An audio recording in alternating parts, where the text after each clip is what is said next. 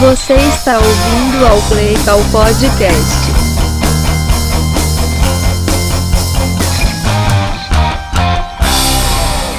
Essa vinheta não é minha, velho. Não sei quem escuta o podcast de onde veio essa vinheta. Quem não escuta, vou fazer uma, uma breve propaganda hoje por um motivo muito nobre e especial, tá bom? É. Bom, é isso aí, a gente já fala disso, mas meu nome é Rafael Negreiros, vocês já sabem disso. E esse é o Play Call Podcast, episódio número 19. Show de bola, moleque. Aqui estamos, quase no 20, quase um episódio comemorativo aí. É... E é isso. Vou explicar aí mais da, da vinheta de entrada aí, bora. Então, é o seguinte, esse fim de semana começa a Fórmula 1. É, eu não sei, bom, enfim, eu sei que esse podcast é um podcast de futebol americano, né? Mas eu gosto de Fórmula 1 pra caramba e eu acompanho um podcast específico que chama Dupla Aerodinâmica, que é do Fernando e da Érica, que eles falam sempre da semana da, da Fórmula 1, enfim, como que foi a corrida, como que foi uh, o qualificatório e tal. E possivelmente, velho, é o melhor podcast que tem aí para você curtir um conteúdo legal sobre Fórmula 1. E essa é a música de entrada deles. Fernando, inclusive, meu amigo, é um cara que a gente, enfim, ele também é torcedor do Patriots, né? Então a gente tem esse problema aí em comum. E a gente troca muita ideia sobre futebol americano. E eu sempre o consulto sobre coisas de Fórmula 1, né? Coisas que eu não sei, eu pergunto. E o cara sabe muito. Então eu queria dar uma promovida aí no podcast dos caras, dupla aerodinâmica. Pra quem gostar de Fórmula 1 ou pra quem quiser conhecer mais. É, capricha. Geralmente tem uma galera que gosta de Fórmula 1 depois que assiste o Drive to Survive, né? Eu tenho, tenho alguns amigos que fizeram isso, inclusive. Não eram os caras muito chegados em Fórmula 1, mas viram a série, a série é boa, de fato. E aí falaram, pô, acho que eu vou acompanhar essa temporada. Eu já sempre indico o podcast dos caras, sacou? Então, deixar essa, essa moral aí pro, pra esse casal maravilhoso, pra minha dupla aerodinâmica. É, e, enfim, deixar essa moral aí também pra temporada da Fórmula 1 que vai começar. Que vai ser maneiro, velho. Acho que vai ser maneiro. Vamos todos torcer pra minha gloriosa McLaren. Tudo bem? Aí vai minha torcida de sempre. McLaren agora é papaya e não aquele carro de Marlboro que você, que é velho, tava acostumado de ver o Ayrton Senna correndo, tá bom? Não é mais essa porra aí. Show, show de bola, é isso então. Deixar minha recomendação. Dupla aerodinâmica, tremendo podcast. O que, que falaremos hoje, velho? Hoje é um TBT e eu tava dando uma pesquisada nos temas e eu queria pegar uma parada meio underground, assim, um negócio assim que a galera não é, sabe, mas não lembra, não fala muito. E eu comecei a achar algumas coisas com relação a atitudes de jogadores. E aí eu, lem eu, eu lembrei de um lance, de uma atitude de um jogador que custou muito caro. E eu fui atrás do vídeo para ver. E realmente foi uma coisa que eu acho que vale a pena a gente trocar uma ideia. É... O lance é uma pick six do quarterback Matt, Matt Hasselbeck, na época do Seahawks. Na época, jogador do Seahawks, ou a época, enfim, moleque, o professor Pasquale é que se decida. Era jogador do Seahawks em 2003. E aí no jogo de playoff ele falou demais e acabou pagando pelo que ele falou.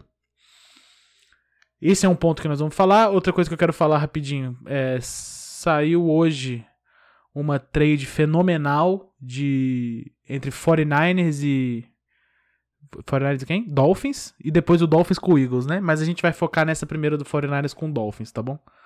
Eu vou falar isso até antes de falar do nosso TBT. E por último, velho, hoje a gente vai estrear um quadro e o quadro é o ensinamento tático da semana. Então, eu vou te ensinar alguma coisa sobre futebol americano, alguma coisa sobre tática. É, vai ser um desafio para mim, vou ser honesto, porque no podcast da Liga dos 32 eu tive que falar de algumas coisas táticas assim, e eu não achei que foi muito fácil. Porque sem o auxílio do vídeo, ou sem estar tá explicando para alguém que tá vendo você desenhar num quadro, por exemplo, é um pouco esquisito explicar a tática. Então eu vou tentar explicar o melhor que eu posso aqui na voz. É quem sabe faz ao vivo, bicho. Então é isso aí, moleque. Quem sabe faz ao vivo mesmo e vamos nessa. Show de bola. Então vamos lá, vamos começar pelo, pela troca que houve hoje entre 49ers e Dolphins e vai. Muito bem, na tarde de hoje, tarde no Brasil, né? Eu não sei que horas eram nos Estados Unidos, provavelmente devia ser tarde também. É, houve uma troca entre São Francisco, entre o São Francisco 49ers e o Miami Dolphins. São Francisco 49ers tinha a pick número 12 e o Dolphins tinha, o Dolphins acho que tem três picks nesse, nesse primeiro round, né? Mas eles trocaram a pick de número 3. É, é isso. Show de bola. Legal. Eles trocaram a pick de número 3 pela de número 12. O Dolphins acumulou aí mais, mais picks no, de, de primeiro round, acho que do draft do ano que vem. É, e outra de 2023, se eu não me engano. Então, assim, veja que o Dolphins. Eu acabei de ver um dado absurdo aqui, inclusive. O Dolphins, nos, últimos, nos próximos três anos de draft, inclusive esse, tem 14 picks nos dois primeiros rounds. 14 picks nos dois primeiros rounds. 14 escolhas. Os caras podem escolher 14 jogadores nos dois principais rounds do NFL Draft dos próximos três anos. Isso é insano. Insano. Tudo bem? Se esse GM não ganhar um título em 10 anos, tem alguma coisa errada. Pelo menos 10 anos, tô jogando alto ainda. Porque, em teoria, ele tá montando um time cheio de talento. Beleza?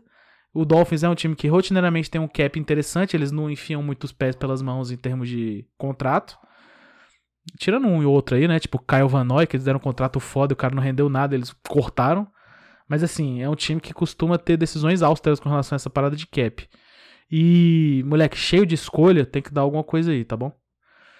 Então, primeiro, pelo lado do Dolphins, eu achei que foi interessante. Assim, é interessante. O Dolphins, se você olhar, é um time que não tem muitos buracos, assim, sacou? Todo mundo é meio que ok em todas as posições. Tem posição que, obviamente, os caras podem ter jogadores melhores, saca? Mas eu acho que todo mundo é razoável. Acho que o OL eles precisam de alguma ajuda. Recebedor, acho que eles precisam de um, de um playmaker. De resto, eu não acho que tem nada é, surrealmente ruim, não. Eu acho que os linebackers são legais. Eu acho que a DL é interessante. Eu acho que a DB é boa. Aí você vai, muda pro ataque. Talvez o running back, eles precisam do running back legalzinho assim. Não sei se eles contrataram alguém na frente, eu não lembro, pra ser honesto. Uh, a OL eu acho que precisa de um pouquinho de ajuda. E eu acho que um recebedor de impacto, assim, seria legal. Aí acho que no draft, inclusive, eles vão achar esse cara, o Jamar Chase, alguma coisa, algum cara assim. Então, pelo lado do Dolphins, acho que não há muito mais o que comentar. Agora, pelo lado do 49ers, por outro lado, por outro lado, né? É, o 49ers hoje fez uma coisa que eu achei muito engraçada. Eles trocaram pela escolha número 3. E aí, na sequência, o. Acho que foi o Rapoport, ou o Schefter, tweetou que o 49ers não ia abrir mão do Jimmy Garoppolo, que o Jimmy Garoppolo ainda era o QB da franquia. O que o 49ers estava tentando fazer na 3 era explorar melhor suas opções. Bom, aqui nós temos dois, dois caminhos para seguir sabendo disso que o 49ers falou. O primeiro é levar a sério, que é um pouco difícil. E o segundo é confiar.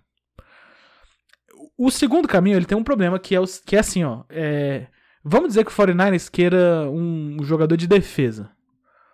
Qualquer um. Um DT, um DE, um, um linebacker, um qualquer, qualquer jogador aí. Um corner. Será mesmo que esse jogador que o 49ers queria, ele não estava disponível, ele não estaria disponível na 12? Eu. Assim, é, um, é complicado, né?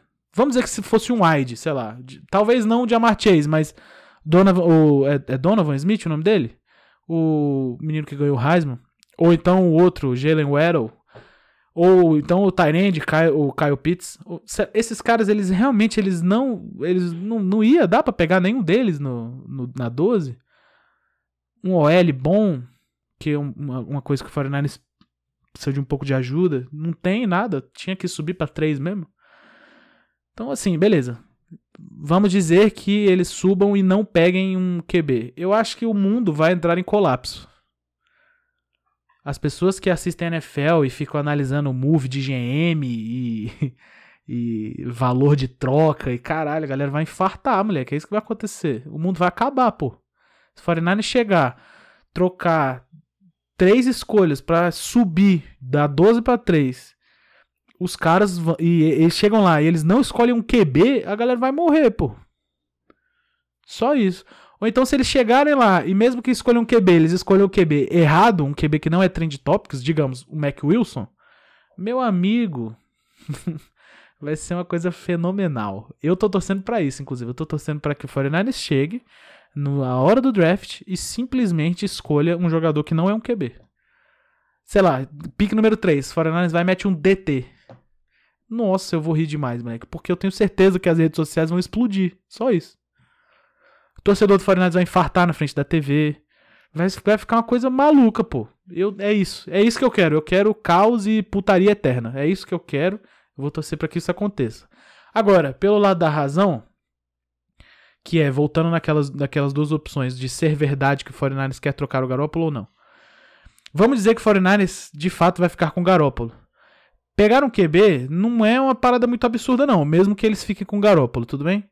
Porque eles de fato podem começar a pensar em longo termo aí, né?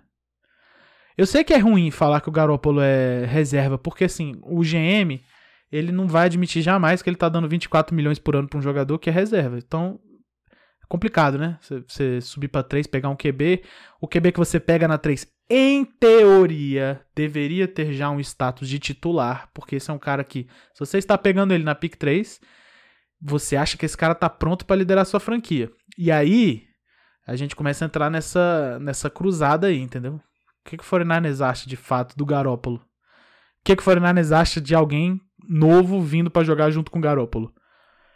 Isso aí é uma coisa que é difícil de saber, tá bom? O que eu posso falar de retrospecto é que o 49ers é um time que nas primeiras picks do draft escolhe DLs, né? Então nas últimas. Vamos fazer um esforcinho aqui para lembrar. Eu, eu, eu, não, eu devia ter deixado isso anotado, mas eu não deixei. Eu lembro do Solomon Thomas, que hoje tá no Raiders, não é isso? Eu lembro do King Law. Teve mais alguém? The Forest Buckner. Ele já foi do John Lynch? Acho que foi. Então você veja, 49ers é bom escolher esses caras de, de, de de primeiro, de primeiro round, assim, na DL. Eles são bem, eles são bons avaliando talento. Isso não é o problema do 49ers. Agora, tu dá a vida para pegar outro jogador assim vai ser complicado. Então, dessa vez, eu imagino que venha um DT. Embora esteja torcendo para que não venha. Sério, eu quero ver o caos mesmo. É isso. Todo respeito aos meus amigos torcedores do 49ers. É... Mas para mim, que não torço pro 49ers, isso seria entretenimento puro. Beleza? Por último, Uh, eu, não, eu não vejo muito o Justin Fields rodando esse sistema do 49ers. Não porque o Justin Fields é ruim, ou porque ele não tem o skill. É, é, talvez um pouco porque ele não tem o skill set. Mas assim, não é muito o estilo dele. Acho que o Justin Fields ele vai parar num ataque é, que saiba usar as valências dele a favor do ataque, entende? O Justin Fields é um cara que ele é relativamente móvel, ele tem um passe rápido muito bom. Eu não vejo muito 49ers pegando ele, colocando ele de. de under, colocando ele under center e play action e handoff. Não, não acho, não, velho. Honestamente. Até porque, pelo que se diz, Zach Wilson deve ir para o Jets, que é o QB que o Salé tem gostado mais. Ele deve ir para o Jets. Tudo bem? O Zach Wilson eu já vejo fazendo isso aí. Dando handoff, fazendo play action e não sei o que e tal. O Justin Fields não. O Justin Fields eu vejo ele num ataque, é, uma parada um pouco mais air raid, assim. Talvez no Panthers. O Panthers pode ser um time desesperado para subir. Eles estão desesperados atrás do QB, né? Então, por que não? Então, talvez, talvez o Panthers seja uma opção. Ok? É isso aí, então. Esse é o primeiro tema. Só trocando uma ideia aqui mesmo sobre essa parada. É, não há nem muito de coaching o que falar aqui. É só porque, velho, foi uma coisa meio maluca mesmo essa trade. Depois o Dolphins que tava na 12 subiu para 6 do Eagles, né? Enfim. É entender aí como é que os caras estão pensando essa parada. Eu sei que, velho, que a parte do draft que eu gosto é essa, é o caos. É o caos, é ver gente errando palpite, é isso que me alegra, moleque. É isso. Ah, mas o meu mock draft aqui, ah, mas o mock draft do Chris Sims. Ah, meu amigo, pelo amor de Deus. Tem que entender que a realidade é diferente das coisas que tu acha, pô. Só isso. Por isso que eu não faço mock draft mais, eu só me irritei. Show de bola. Vamos falar do nosso TBT hoje então? Vamos nessa. Vai. Beleza, vamos lá. É... O nosso TBT hoje ele é de um momento de 2003. Ele é do jogo de wild card entre Green Bay Packers e Seattle Seahawks. Tudo bem? Situação aqui é a seguinte: o jogo, tá, o jogo acabou empatado 27 a 27 então, o, o, tempo regulamentar acabou 27 a 27. E aí o jogo foi para o overtime. Ao chegar no overtime, o QB do Seahawks, sabe quando faz aquele huddlezinho lá, que os caras vão jogar a moeda, perguntar, ah, você quer coin? É, como é que é? é heads ou, ou, tails, né? Essa parada aí. Heads or tails? Aí o, o maluco do Seahawks mandou assim, heads. A gente. Aí, aí beleza, ele mandou só isso, heads. Aí escolheu. Aí o Seahawks ganhou a bola, tudo bem? Na prorrogação da NFL, vocês já sabem, quem, quem ganha a moeda geralmente pede para começar com o ataque, porque se o ataque pontuar, acaba o jogo. Se o ataque pontuar, um TD. Se for um field goal, não acaba o jogo não. Aí show de bola. Aí o Seahawks ganhou o coin toss, e aí o QB do Seahawks, que tava lá no huddle como capitão, ele virou e falou assim, na hora que o árbitro perguntou, o que, que você vai querer fazer com a bola? Aí ele falou, a gente quer a bola e a gente vai ganhar o jogo. E ele falou isso e o microfone do árbitro captou esse momento. E o estádio inteiro de Green Bay, ou seja, o Lambeau Field inteiro, ouviu o maluco falar que o Seahawks quer a bola e o Seahawks vai ganhar o jogo. Beleza? Beleza. Tudo bem. Então é isso. Esse é o primeiro momento. O cara foi lá e, e, e mandou essa, essa pérola. Quem foi o cara que falou isso? O cara que falou isso é um quarterback que jogou no Seahawks, se eu muito não me engano, por uns 10 anos. O nome dele é Matt Hasselbeck. É, vou dar um exemplo. É, assim, ele estava jogando esse jogo em 2003 e eu vou dar um exemplo de alguma coisa que vocês vão lembrar. Sabe aquela corrida antológica do Marshall Lynch é, contra o Saints? A, a, famosa corrida do terremoto? Que, bom, acho que todo mundo deve saber, né? Que ele pega, sai quebrando os tecos, do nada ele pega mergulha de costa na zone, que aquilo ali foi um absurdo. Ah, ele era o quarterback naquela jogada do Marshall Lynch. Então ele jogou em Seattle por alguns anos legais, assim. Antes do, antes do Russell Wilson chegar, ele era o quarterback lá. Russell Wilson chegou quando? Em 2012? Então, é, acho que foi isso. 2012, né? 2012. Foi isso aí mesmo, 2012. Então, antes disso, o quarterback era Matt Hasselbeck. Tudo bem? O Matt Hasselbeck, ele não era um quarterback genial, mas ele era um cara sólido e ele era um cara que não comprometia. Eu acho que são duas qualidades é, muito boas para um quarterback, inclusive, galera. Sim. A gente tem uma opinião, no geral, de que o quarterback ele tem que ser aquele cara, velho, que faz várias jogadas e é muito explosivo e etc. Mas a verdade, velho, é que o bicho, ele, enfim, ele não comprometia. Seahawks foi algumas vezes pros playoffs com ele, sacou? Tipo, o maluco, é, ele jogava uma bola legal. Assim, ele completava os passes. Obviamente, ele não era, né, um cara muito à frente de seu tempo. É, mas até quando ele tava velho já, o Hasselbeck, já, acho que com mais de 40 anos, inclusive, ele foi quarterback do Colts. Em uma dessas temporadas aí que o Andrew Luck tava zoado.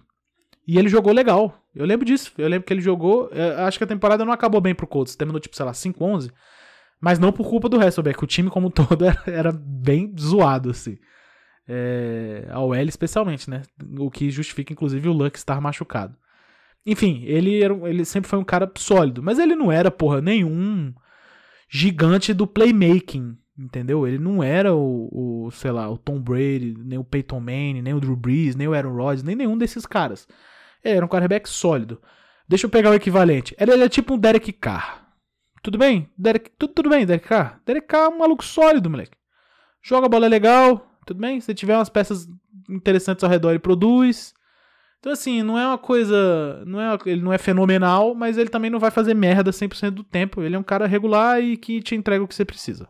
Esse era o Matt Hasselbeck. Nesse jogo, por acaso, Matt Hasselbeck botou meio que o jogo nas costas, assim, porque os Seahawks dessa época tinham um running back chamado Sean Alexander, que era um cara. Velho, ele era referência como running back e como retornador. Tudo bem? Ele era esse cara aí. Sinistro, corria muito. Ah, os Seahawks tinham L boa pra corrida.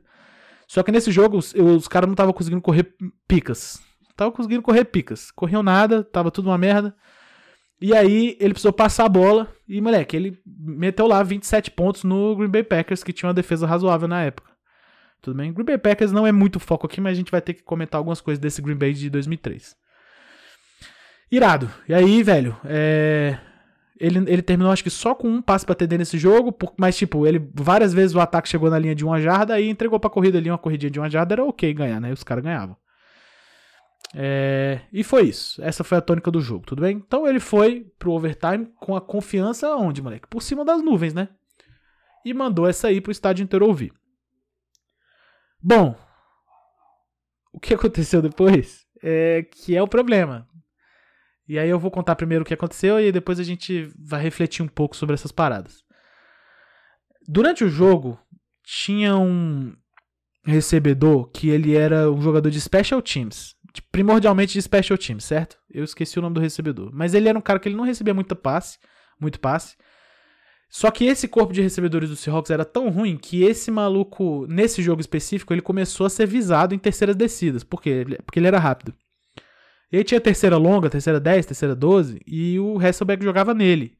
E esse maluco já tinha dropado dois passes na terceira longa.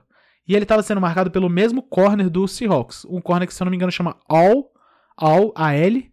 E eu acho que era Al Harris. Igual o narrador. Não, o narrador é Al Michaels, né? Era Al Harris o nome do corner do Packers.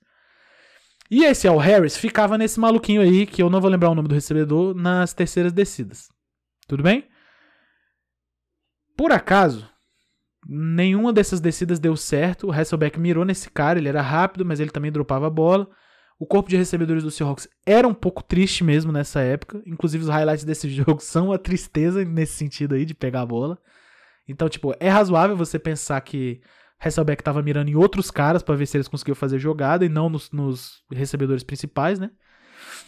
Então, show. Vamos guardar esse, esse dado aí. All Harris é, já tinha coberto o mesmo recebedor, que não é um recebedor principal, três vezes, três vezes em terceiras descidas longas durante o jogo. Foi pro overtime.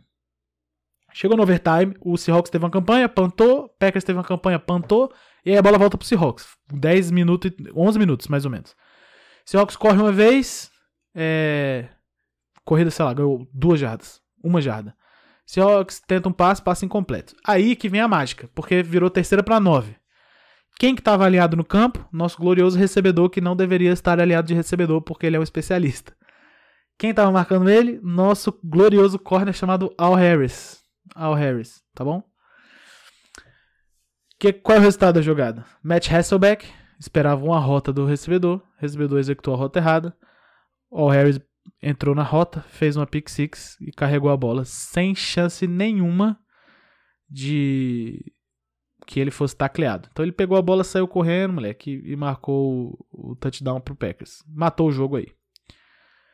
E aí, obviamente, moleque, na época não tinha meme, né? 2003, mas assim, o Matt Hasselbeck virou uma, uma caricatura de fato, saca? Ele virou uma caricatura total, moleque. Ele é um cara que, velho, como é que você vira e fala isso assim? A gente quer a bola, a gente quer ganhar. A gente quer a bola, a gente vai marcar. Esse é o termo certo. E tu chega e tu faz uma merda, uma merda dessa, mano. Tu, teu time perde por causa de uma pick six, porque tu mandou um passe no lugar errado. É meio bizarro isso, né? Primeira coisa é o ponto da rota, o ponto do passe. Não foi muito bom? Não foi muito bom. Mas eu não acho que tenha sido muito culpa do QB nessa aí, na verdade. O cara fez outra rota, irmão. E assim, numa situação dessa, você tem que confiar que o QB sabe onde é que o recebedor tem que estar. Tá, e não o contrário, entendeu?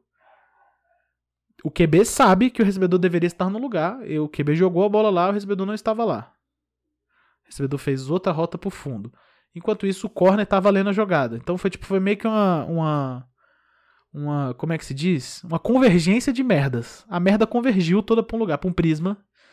E fez igual o prisma do Pink Floyd assim, e aí, moleque, veio os raiozinhos de merda, brilhou no diamante, no triângulo, no caso, né, do Pink Floyd, e aí espalhou um arco-íris de quê? De merda. E aí, moleque, Pick Six e um abraço. O cara leu, Hasselbeck deu um passe ruim, o Wide fez uma rota merda, errada, vamos dizer assim. Show. E, e quais são as ramificações disso? Por que, que eu quero falar disso? Porque, assim, eu tenho certeza que, que o ponto principal do podcast é esse. Eu tenho certeza que no momento que a bola saiu da mão do Hasselbeck, ele provavelmente pensou: puta que pariu, eu sou o Matt Hasselbeck. Eu não sou um excelente jogador. Eu não deveria ter falado aquilo eu sou limitado. Só que já era um pouco tarde, não? Ele deveria simplesmente ter ficado calado. E tudo bem ter confiança com o time em si, tá ligado? Chega lá, aí, pô, a gente quer a bola, beleza. Aí chega lá no, no, na sideline, tu chega, porra, caralho, vamos lá, a gente vai pontuar, moleque. Tu começa a gritar com teus bonecos, sacou? Agora, quando você fala isso na cara do outro time pro árbitro, puta, fica muito feio, cara. Fica muito feio. O que, que o coach pode fazer no caso desse? Nada. O coach, aliás, é, é importante que se diga isso. O coach, aliás, era um cara chamado Mike Holmgren. Mike Holmgren é um cara que produziu excelentes quarterbacks durante sua vida como técnico, tanto quanto coordenador ofensivo, tanto como é, head coach. Então, como coordenador ofensivo, ele foi coordenador ofensivo do Joe Montana e, se eu não me engano, do Steven Young. Tá bom? Depois disso, ele virou head coach no Packers. No Packers, ele foi head coach do Brett Favre. E ele também foi head coach de um QB chamado Mark Brunell. Mark Brunell era o. É, vou resumir assim: ele é o maior quarterback da história do Jaguars. Não que isso seja uma coisa extraordinária, mas o Mark Brunell era um cara que jogava uma bola legal e era o quarterback da. Enfim, o quarterback mais importante que o Jaguars teve até o Trevor Lawrence. Cravei já, hein? Cravei. Trevor Lawrence é o próximo. E vai ser o mais importante da história do Jaguars. Já cravei. E aí, é, beleza. Ele teve esse Mark Brunell, ele teve também o Matt Hasselbeck, que era um QB, acho que foi escolhido na, no sexto round. E era quarterback reserva de, do Packers. Então, quando o Mike Holmgren saiu do Packers, ele ganhou um título e perdeu outro. É isso mesmo, ele ganhou um Super Bowl e perdeu outro Super Bowl. E aí ele foi pro Seahawks. Quando ele foi pro Seahawks, é mais do que natural que você leve um quarterback que você já esteja acostumado a trabalhar, a rodar o seu sistema, né? E o Mike Holmgren era o cara de West Coast Offense. Então era aquela parada relógio suíço, moleque. O bagulho funcionava igual uma engrenagem só, entendeu? É drop back, quarterback dropa, no fim do drop já tem um passe, a leitura tem que ser feita durante o drop, under center e, e, e passe curto e aquela porra toda aí que, que West Coast Offense representa. Um dia falaremos só sobre isso. Não hoje. Mas enfim, beleza. Ele levou o Matt Hasselbeck pro Seattle. Pro Seahawks, né? Pra Seattle, pro Seahawks. Então, beleza. Ele levou o cara pra lá. E aí, obviamente, houve esse momento completamente música do Rei Leão. Vou soltar aqui, ó.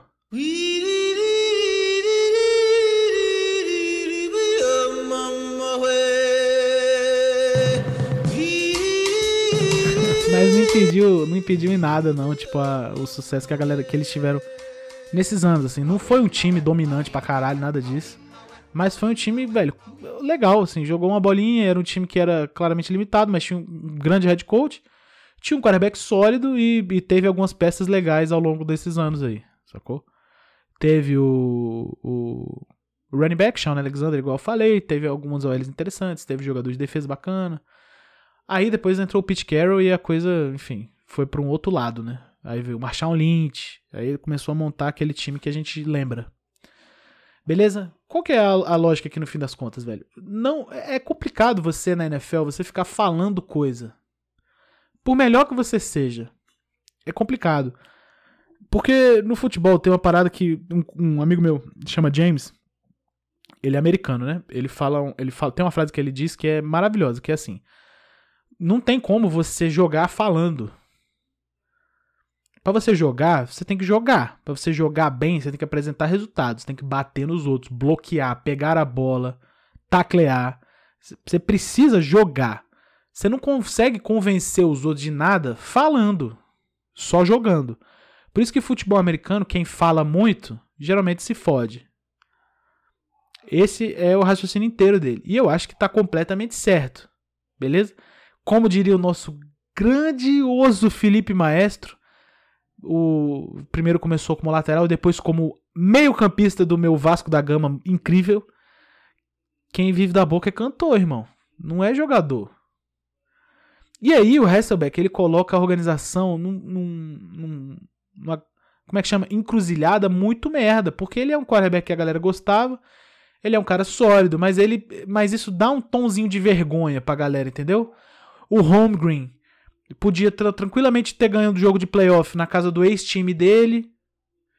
O Hasselbeck podia ter tranquilamente ganhado o jogo de playoff na, na casa do ex-time dele também. E o Seahawks podia ter chegado. É, ia jogar depois com o Eagles o jogo. Aí perdeu. O Eagles, inclusive, foi pro Super Bowl nesse ano aí, se eu não me engano. 2003? Acho que foi. Aí assim, velho, pra que que você fala as paradas, sacou? Não tem muito pra quê. No outro lado, os caras não são idiota. Isso que é duro. Isso que é duro. Eu acho que às vezes o torcedor e até alguns jogadores de futebol americano, eles não entendem que na defesa não existem 11 retardados. Existem 11 jogadores. Eles leem rota, eles entendem as coisas, eles não são imbecis. E eles têm o poder de te subjugar fisicamente. Um poder que o ataque não tem. Por quê? Porque o ataque tem que estar tá correndo rota, tem que estar tá fazendo outras paradas. A defesa, por outro lado, se quiser começar a martelar todo mundo durante as coisas, ela pode, porra. E pra que que você vai, tipo, mandar um. A gente vai marcar? Meu amigo, que isso? Se um defensive tackle tivesse um clear shot no Hasselbeck, tinha matado ele, quase certeza. Não tem. Não existe isso. O quarterback falar isso e achar que é isso aí, moleque. O jogador de defesa tem que ficar maluco. Que importância isso tem pro time? Moleque, mesmo que o seu time seja melhor do que o outro, eu tenho a impressão de que um jogador é, do Seahawks viu aquilo e falou: Puta, o maluco não mandou essa não. Mesmo que ele esteja acreditando que é capaz do Seahawks ganhar, ele não, ele não, ele não acha legal que o Hasselbeck tenha falado isso, não. Ele fala: Puta, não é possível que ele mandou essa, por real. E aí, obviamente, deu tudo merda do jeito que deu, sacou? Aqui eu entendo que esse tópico ele não é muito sobre coaching e nem sobre decisão. Mas é uma parada importante porque eu acho que a galera é muito, é muito apegada ao, ao show, a essa parada de showman da NFL. Todo momento a galera quer ver entretenimento, quer ver comemoração bonita, quer ver dança, quer ver, porra, jogadaça. E, moleque, às vezes os caras perdem a mão, velho. Essa é, um, é, um, é, um, é uma vez clássica. Por isso que eu escolhi isso aqui, porque eu acho que é um clássico. É um clássico do comportamento ruim do jogador mediano. É essa parada do Hasselbeck. Tu só fala. Vamos deixar uma coisa combinada aqui. Você, até você na sua vida pessoal, você só fala, só se gaba se você for muito foda. Se você não for, você fica quieto. Pode crer, se tu for muito, muito, muito, muito foda, aí você vai você se gaba. Ah, mas qual é a graça nisso? Ah, o importante é poder brincar, o importante é, é, poder dar uma zoada. Então, beleza. Só que se, se der merda, você tá fudido. E é, eu não quero que ninguém esteja fudido, entendeu? Eu não gosto disso. Eu não acho legal. Eu gosto que as pessoas se deem bem. Tudo bem? Essa é a moral da, da parada hoje aqui. Acho que esse é o nosso TBT. Eu vou deixar o, o link do vídeo lá no Twitter. Eu vou, quando eu for postar o episódio, eu deixo o vídeo embaixo sobre essa história, tá bom? Do Matt Hasselbeck. E aí a galera que não sabe, nunca viu tal, pode dar uma olhada e tirar as próprias conclusões aí. Show de bola! Então vamos para nossa coluna Ensinamento Tático. Vai! Muito bem, moçadinha. Hoje o pai vai ensinar para vocês sobre RPO na nossa coluna Ensinamento Tático da semana. Solta a vinheta aí.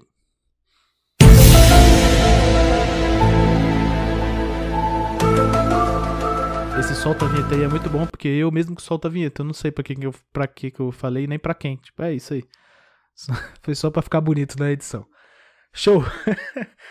que é um RPO? Moleque, isso é uma parada que eu, eu vejo muito no Twitter a galera comentando. É, outro dia eu vi uma thread maravilhosa, inclusive, do nosso glorioso Press Coverage, é, falando sobre diferenças de RPO, Play Action e tal. Ele obviamente não aprofundou muito porque é uma thread de Twitter, né? E eu também não vou aprofundar muito porque, como eu falei, eu só tenho minha voz aqui para tentar explicar para vocês. Então, como é um assunto que eu tô fazendo basicamente desde que eu entrei no futebol americano, como técnico, eu consigo. Eu vou tentar dar o meu melhor aqui e a gente troca uma ideia sobre o que é um RPO, tá bom? Vamos lá. RPO é uma sigla, antes de mais nada, de Run Pass Option. Ou seja, é uma jogada que existe na mesma jogada uma opção entre corrida ou passe. O que isso quer dizer na prática? Quer dizer que existe uma movimentação entre o QB e o running back chamada de mesh. Mesh, tudo bem? Eu vou tentar resumir. O QB bota a bola na barriga do running back, e enquanto o running back vai se deslocando, o quarterback tá ali também com a bola ali, e eles vão tipo fazendo uma, uma transaçãozinha para ver com quem fica a bola. Uma vez que a bola fica com o quarterback, o quarterback vai tentar executar um passe. Ou ele pode só deixar a bola com o running back e o running back vai sair correndo. Tudo bem? Então, isso é um mesh, é uma, trans, é uma transação mais demorada entre quarterback e running back. Ou quarterback e, sei lá, slot in motion, qualquer jogador aí que venha fazer essa transação demorada. É, para que que serve? Por que que de fato você tem um RPO? O RPO ele tenta te dar uma vantagem com relação aos números. Que números? É, número de gente. Número de gente.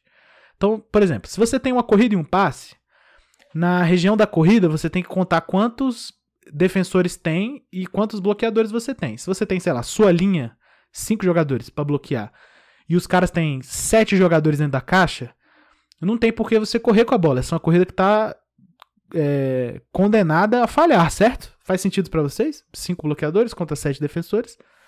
Então não tem para que você fazer isso aí.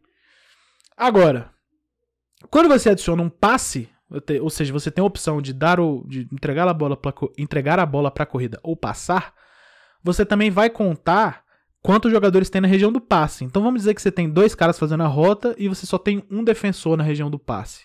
Ao mesmo tempo que você tem sete caras na caixa para defender sua corrida, mas só tem cinco para bloquear. É meio óbvio que você vai onde tem uma vantagem numérica, né? Então no passe você tá 2 contra 1 um, e na corrida você tá 5 contra 7. Então você vai escolher, obviamente, o passe. É nisso que consiste o RPO, entendeu? Você ao invés de ficar toda hora é, mandando ou uma corrida ou um passe, uma corrida, um passe de quick game, diga-se, não é, não é um passe de progressão lentíssima, você tem que ler de 1 a 2 a 3 a 4 a 5. É uma parada rápida, velho.